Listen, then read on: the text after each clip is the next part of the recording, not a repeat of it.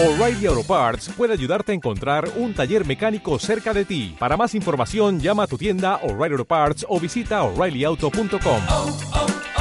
O'Reilly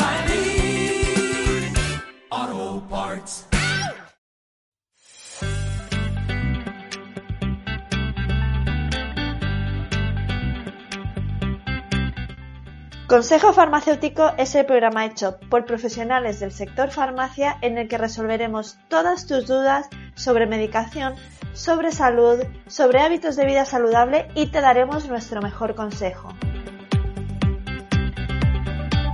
Igual que hacemos cada día en el mostrador de la farmacia. ¿Tienes alguna duda de salud? Consúltanos, te ayudaremos.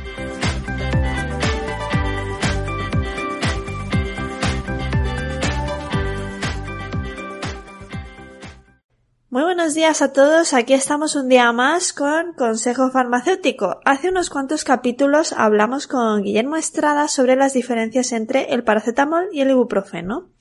Hoy entramos en profundidad con uno de ellos, con el ibuprofeno. El ibuprofeno pertenece al grupo de los AINE, es decir, de los antiinflamatorios no esteroideos.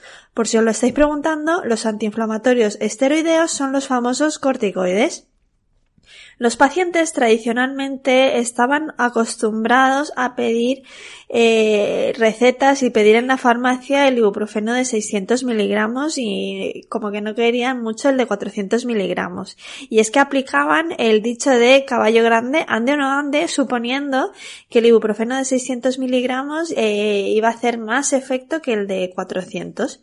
Sin embargo, sin receta médica, en la farmacia se dispensa el ibuprofeno de 400. Para el de 600 miligramos se requiere la prescripción del médico. Para explicarnos por qué por norma general es suficiente con el ibuprofeno de 400 miligramos, está hoy conmigo Isa. Isa es farmacéutica y está al frente de la farmacia García Torrent, ubicada en mi queridísimo Alicante. Eh, Isa es la segunda generación de esta farmacia y cuenta con más que cuenta esta farmacia con más de 30 años de trayectoria. Para empezar, eh, Isabel resolverá esta pregunta que hacen muchos pacientes en el mostrador de la farmacia. ¿Realmente es suficiente con 400 miligramos de ibuprofeno? Hola Belén, pues nada, en primer lugar, darte las gracias por contar conmigo para la grabación de este podcast y, y, bueno, decirte que me parece una iniciativa estupenda porque en muchas ocasiones al farmacéutico pues se nos tiene encasillado simplemente, bueno, ellos están en la farmacia, dispensan los medicamentos sin más. Y no, considero que somos personal sanitario, que además somos el más accesible a la población en general y que estamos formados eh, en muchos campos y que con nuestra información y consejos podemos ayudar mucho al paciente. Así que, bueno, espero aclararos la, algunas dudas de, del ibuprofeno, que es el tema que nos ocupa hoy. Y bueno, me preguntabas si es suficiente con una dosis de 400 miligramos de ibuprofeno. Y yo te diré que sí, además un sí rotundo. Sí que es cierto que en España pues se ha utilizado durante muchísimo tiempo el ibuprofeno de 600, pero por ejemplo, si nos vamos a Europa, esto no es nada común. Allí la mayoría de presentaciones que hay pues son de 400, incluso de 200 miligramos. A la hora de elegir la dosis que se debe tomar de un fármaco, lo que, lo que se debe utilizar es la dosis mínima que sea efectiva. Y hay estudios recientes, eh, realizados, por ejemplo, al que hago referencia el año pasado, donde lo que se hace es comparar la dosis de 400, 600 y 800 miligramos de ibuprofeno y la efectividad que tiene. Entonces, lo que se ha visto es que eh, las tres dosis tienen una efectividad que prácticamente no varía eh, a lo que es corto plazo, es decir, a los, a los 60, 120 minutos, que es cuando se alcanza la concentración máxima, pero en contra lo que sí que aumenta eh, son los efectos adver adversos, es decir, a mayor dosis utilizada, mayor aparición de efectos adversos. Con lo cual, ¿qué podemos ver? Pues que realmente si eh, las tres dosis son igual de efectivas, pues la dosis menor es de la de 400, pues que con 400 sería suficiente. Sí que es cierto que hay casos eh, ya bajo control médico en los que es necesario tomar una dosis mayor durante un tiempo más prolongado, no habría problema, pero lo que es para problemas puntuales, que es lo que nosotros nos encontramos en el mostrador de forma diaria, con 400 miligramos de ibuprofeno sería más que suficiente. El ibuprofeno es uno de los fármacos que los pacientes consideran inofensivos, entre comillas. Sin embargo, no hay medicamento exento de efectos secundarios. El ibuprofeno no se libra tampoco, obviamente. Hay muchos efectos adversos conocidos popularmente y otros no tanto. A ver qué nos dice Isabel sobre esto. ¿Cuáles son los efectos secundarios del ibuprofeno? Bueno, pues respecto a los efectos adversos del ibuprofeno, los más, los más comunes, los que más suele conocer la, población en general, son a nivel gastrointestinal, ¿vale? Eh, los más frecuentes, sobre todo, son el dolor abdominal, las náuseas, vómitos, diarreas, incluso estreñimiento. Luego también, pues en algunos casos puede haber erupción cutánea, somnolencia, vértigos. Estos serían los más frecuentes. Y luego hay otros que también suelen aparecer, pero que no son tan frecuentes, como podrían ser las úlceras gastrointestinales, con perforaciones y sangrado, eh, urticaria, insomnio, alteraciones visuales. Y luego también un, efecto adverso del que mucha gente lo desconoce es eh, la foto, que es fotosensibilizante. Es decir, hay que llevar cuidado cuando tomamos el ibuprofeno con la exposición al sol, porque puede eh, sensibilizar nuestra piel.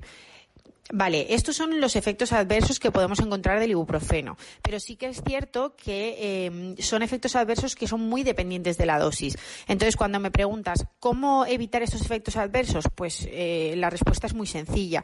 Es utilizar el ibuprofeno de forma puntual y a la dosis adecuada, ¿vale? O sea, cuando eh, realmente el ibuprofeno es un fármaco que se ha utilizado durante muchísimos años, con muchos estudios, es muy seguro y si se, si se utiliza correctamente mm, es muy raro que, aparezca, que aparezcan los efectos adversos de los que te hablaba antes. Con esta respuesta ya nos queda más claro todavía que es importante no abusar del ibuprofeno y sobre todo que una dosis mayor puede no significar más efectos pero sí más efectos secundarios. Ahora Isa nos va a contar en qué casos está contraindicado el ibuprofeno, es decir, en qué casos no se debería de tomar. Bueno, pues contraindicado, evidentemente, el primer caso en el que está contraindicado es en pacientes que tengan alergia al ibuprofeno.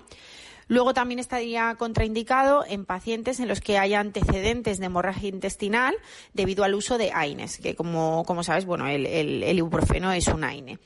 Y luego, en aquellos casos de insuficiencia o disfunción cardíaca, renal o hepática grave, ¿vale? Aquí sí que hago una aclaración y es que eh, en los casos graves está contraindicado, pero sí que pueden haber algunos, en algún momento una insuficiencia o una, o una disfunción que no sea tan grave y bajo la supervisión de un médico se puede ajustar la dosis de ibuprofeno a utilizar y se podría administrar. Y bueno, por último, eh, un grupo en el que prácticamente todo está contraindicado, como son las embarazadas, ¿vale? No, está contraindicado el uso del ibuprofeno, sobre todo en el tercer trimestre de embarazo aunque tampoco se aconseja utilizarlo en el primer y segundo trimestre.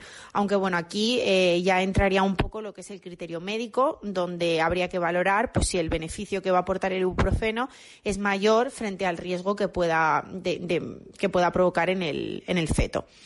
Así que bueno, hasta aquí todas las dudas que me preguntabas. Espero haberos ayudado y haber despejado un poco de, dudas acerca del ibuprofeno, que es un fármaco que mm, nos demandan continuamente en la farmacia. Y nada, que cualquier duda que sigáis teniendo, sabéis que me podéis encontrar en la farmacia para, para resolverosla. Muchísimas gracias, Belén.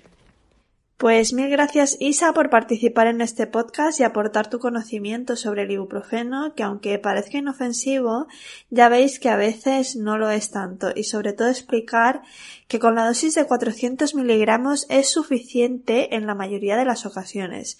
Espero tenerte pronto otra vez en el programa y sobre todo espero hacerte una visita cuando vaya a mi terreta, a mi queridísimo Alicante.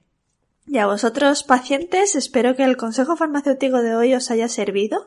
Y si tenéis cualquier duda, podéis dejarla escrita en los comentarios de iVoox y también podéis hablar directamente con Isa a través de su cuenta de Instagram, que es arroba farmaciagarciatorrent o a través de su web farmaciatorrent.com. Un abrazo fuerte y hasta el próximo consejo farmacéutico.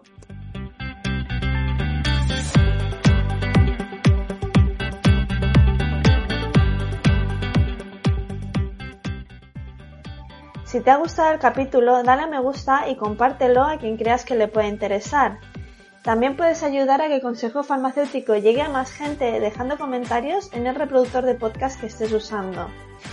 Puedes ponerte en contacto con Consejo Farmacéutico a través de la cuenta de Instagram arroba consejo.farmacéutico, donde además puedes escribir las dudas que tengas para resolverlas en el programa. Y si eres farmacéutico y quieres participar, también puedes escribir a través del formulario que encontrarás en la cuenta de Instagram arroba consejo.farmacéutico. Soy Belén García Lindman, anfitriona de este programa y nos escuchamos en el siguiente capítulo con más consejos farmacéuticos. ¡Hasta pronto!